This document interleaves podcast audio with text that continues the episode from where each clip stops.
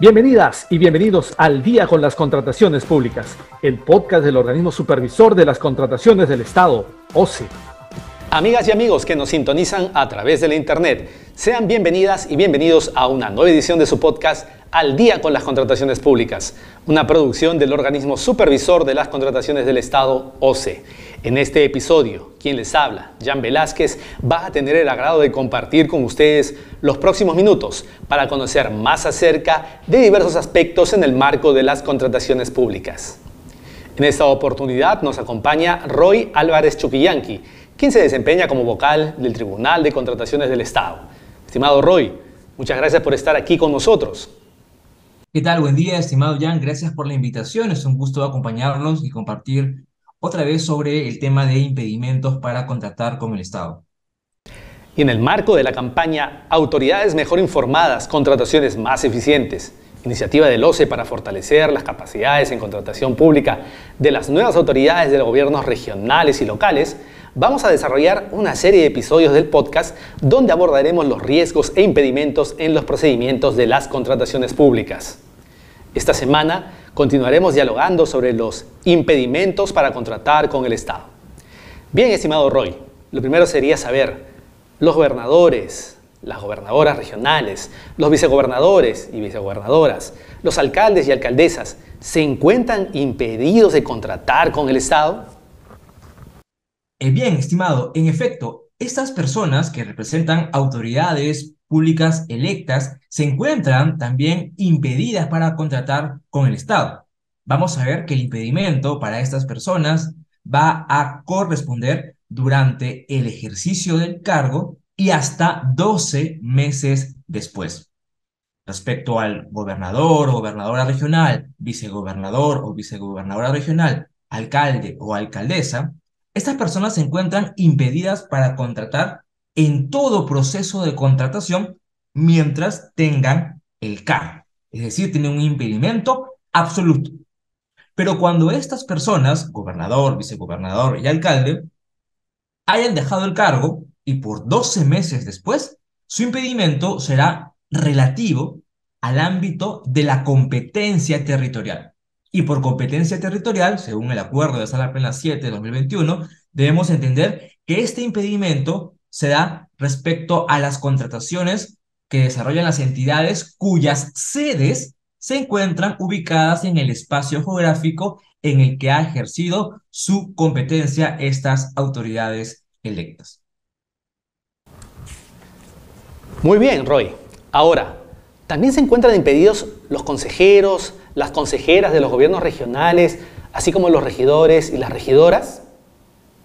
En efecto, estimado Jan, esas personas, los consejeros regionales y los regidores, también se encontrarán impedidos. Pero a diferencia de las autoridades anteriores, es decir, el gobernador, vicegobernador y del alcalde, los consejeros regionales y los regidores tienen un impedimento durante el cargo y hasta 12 meses después solamente en el ámbito de la competencia territorial donde ejercen o ejercieron funciones.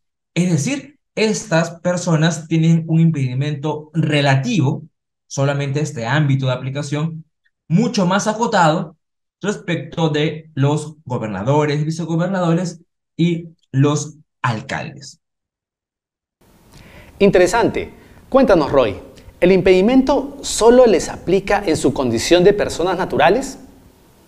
Eh, no, los impedimentos aplican en primer lugar a las personas que ejercen una función pública, en este caso el gobernador, el vicegobernador, el alcalde, el consejero regional y el regidor. Pero también el impedimento va a ser aplicable, por ejemplo, a sus familiares, al su cónyuge, conviviente o parientes hasta el segundo grado de consanguinidad o segundo grado de afinidad. Vamos a ver que para estas personas el impedimento, tanto durante el cargo y hasta 12 meses después, será solamente en el ámbito de la competencia territorial donde estas autoridades ejercen o ejercieron funciones.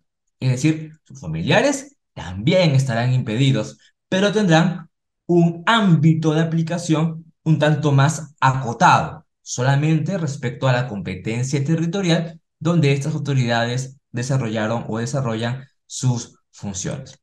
Ahora bien, no solamente las personas naturales que están vinculadas a través de una relación familiar estarán impedidas, sino también las personas jurídicas que, por ejemplo, sean o estén integradas, ya sea por el gobernador, vicegobernador, el alcalde, regidor o el consejero, así como sus familiares. Por ejemplo, la persona jurídica donde alguna de estas personas tenga o haya tenido una participación individual o conjunta superior al 30% del capital o patrimonio social dentro de los 12 meses anteriores a la convocatoria, donde alguna de estas personas tiene una participación mayor al 30%, y la norma dice individual o conjunta, porque podría darse el caso de que, por ejemplo, un alcalde y su esposa sean parte de una empresa y sumando sus porcentajes de participación excedan el 30%. Si fuera así, esta, esta empresa también se encontraría impedida para contratar con el Estado en el mismo ámbito de las personas que son parte. También va estar impedida para contratar con el Estado la persona jurídica sin fin de lucro en donde esas autoridades o sus familiares participen como asociados o miembros de los consejos directivos participen o hayan participado dentro de los 12 meses anteriores a la convocatoria del respectivo procedimiento de selección. Es decir, esta es otra situación donde una persona jurídica, en este caso sin fin de lucro, que puede tener como asociado o miembro del consejo directivo al alcalde, al regidor, al hermano del alcalde, a la esposa del alcalde o, o, a alguno de estos personas que están dentro de este vínculo familiar, también hará que esta persona jurídica se encuentre impedida para contratar con el Estado. Y también la persona jurídica donde alguna de estas personas, estas autoridades o sus familiares sean integrantes de los órganos de administración, apoderados o representantes legales.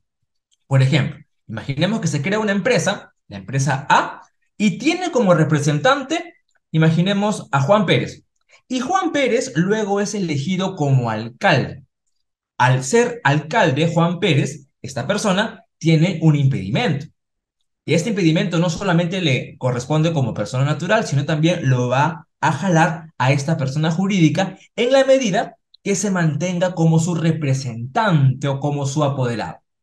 De igual forma, si yo, persona natural, le doy poder a otra persona y esta otra persona es un impedido, que puede ser, según este ejemplo, el gobernador, vicegobernador, alcalde, regidor o consejero y o sus familiares, esta persona natural también se encontraría impedida porque tiene un vínculo de representación con este sujeto que se encuentra impedido. Estos impedimentos se dan en el mismo ámbito de aplicación de los sujetos impedidos.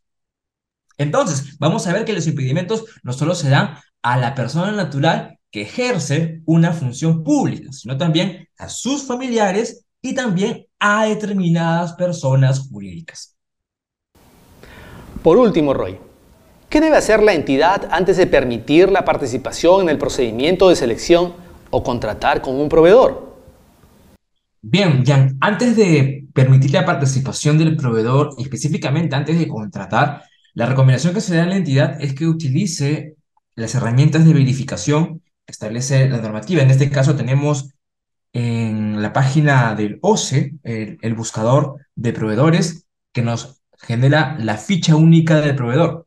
En esta herramienta podemos conocer, colocando el nombre o el RUC del proveedor, si está o no inmerso en algún supuesto de impedimento. Como había mencionado en otras exposiciones, esta es una ayuda, no es determinante, pero sí nos permite conocer información, en este caso, vinculada a los familiares, vinculada a las inhabilitaciones que puede tener un proveedor. Entonces, mi recomendación es que utilicen esta herramienta a efectos de conocer la situación del proveedor. Muy bien, agradecemos al abogado Roy Álvarez, vocal del Tribunal de Contrataciones del Estado por haber compartido con nosotros respecto a los impedimentos para contratar con el Estado. Tema que, como ya hemos mencionado al inicio de este episodio, forma parte de la campaña Autoridades mejor informadas, contrataciones más eficientes, y sobre el cual seguiremos dialogando en futuros episodios. Muchas gracias, Roy. Muchas gracias, Jan. Eh, un saludo para ti y para todas las personas que nos han acompañado. Bien, amigas y amigos, esperamos que este episodio de Al día con las contrataciones públicas haya sido de su agrado y sobre todo que la información proporcionada contribuya a lograr contrataciones públicas más transparentes y eficientes en beneficio de todas y todos.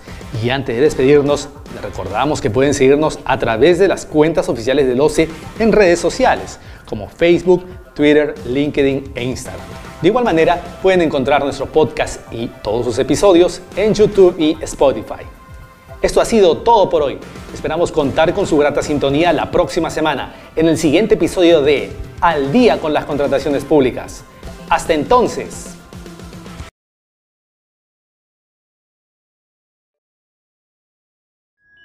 Bicentenario del Perú 2024. Gobierno del Perú.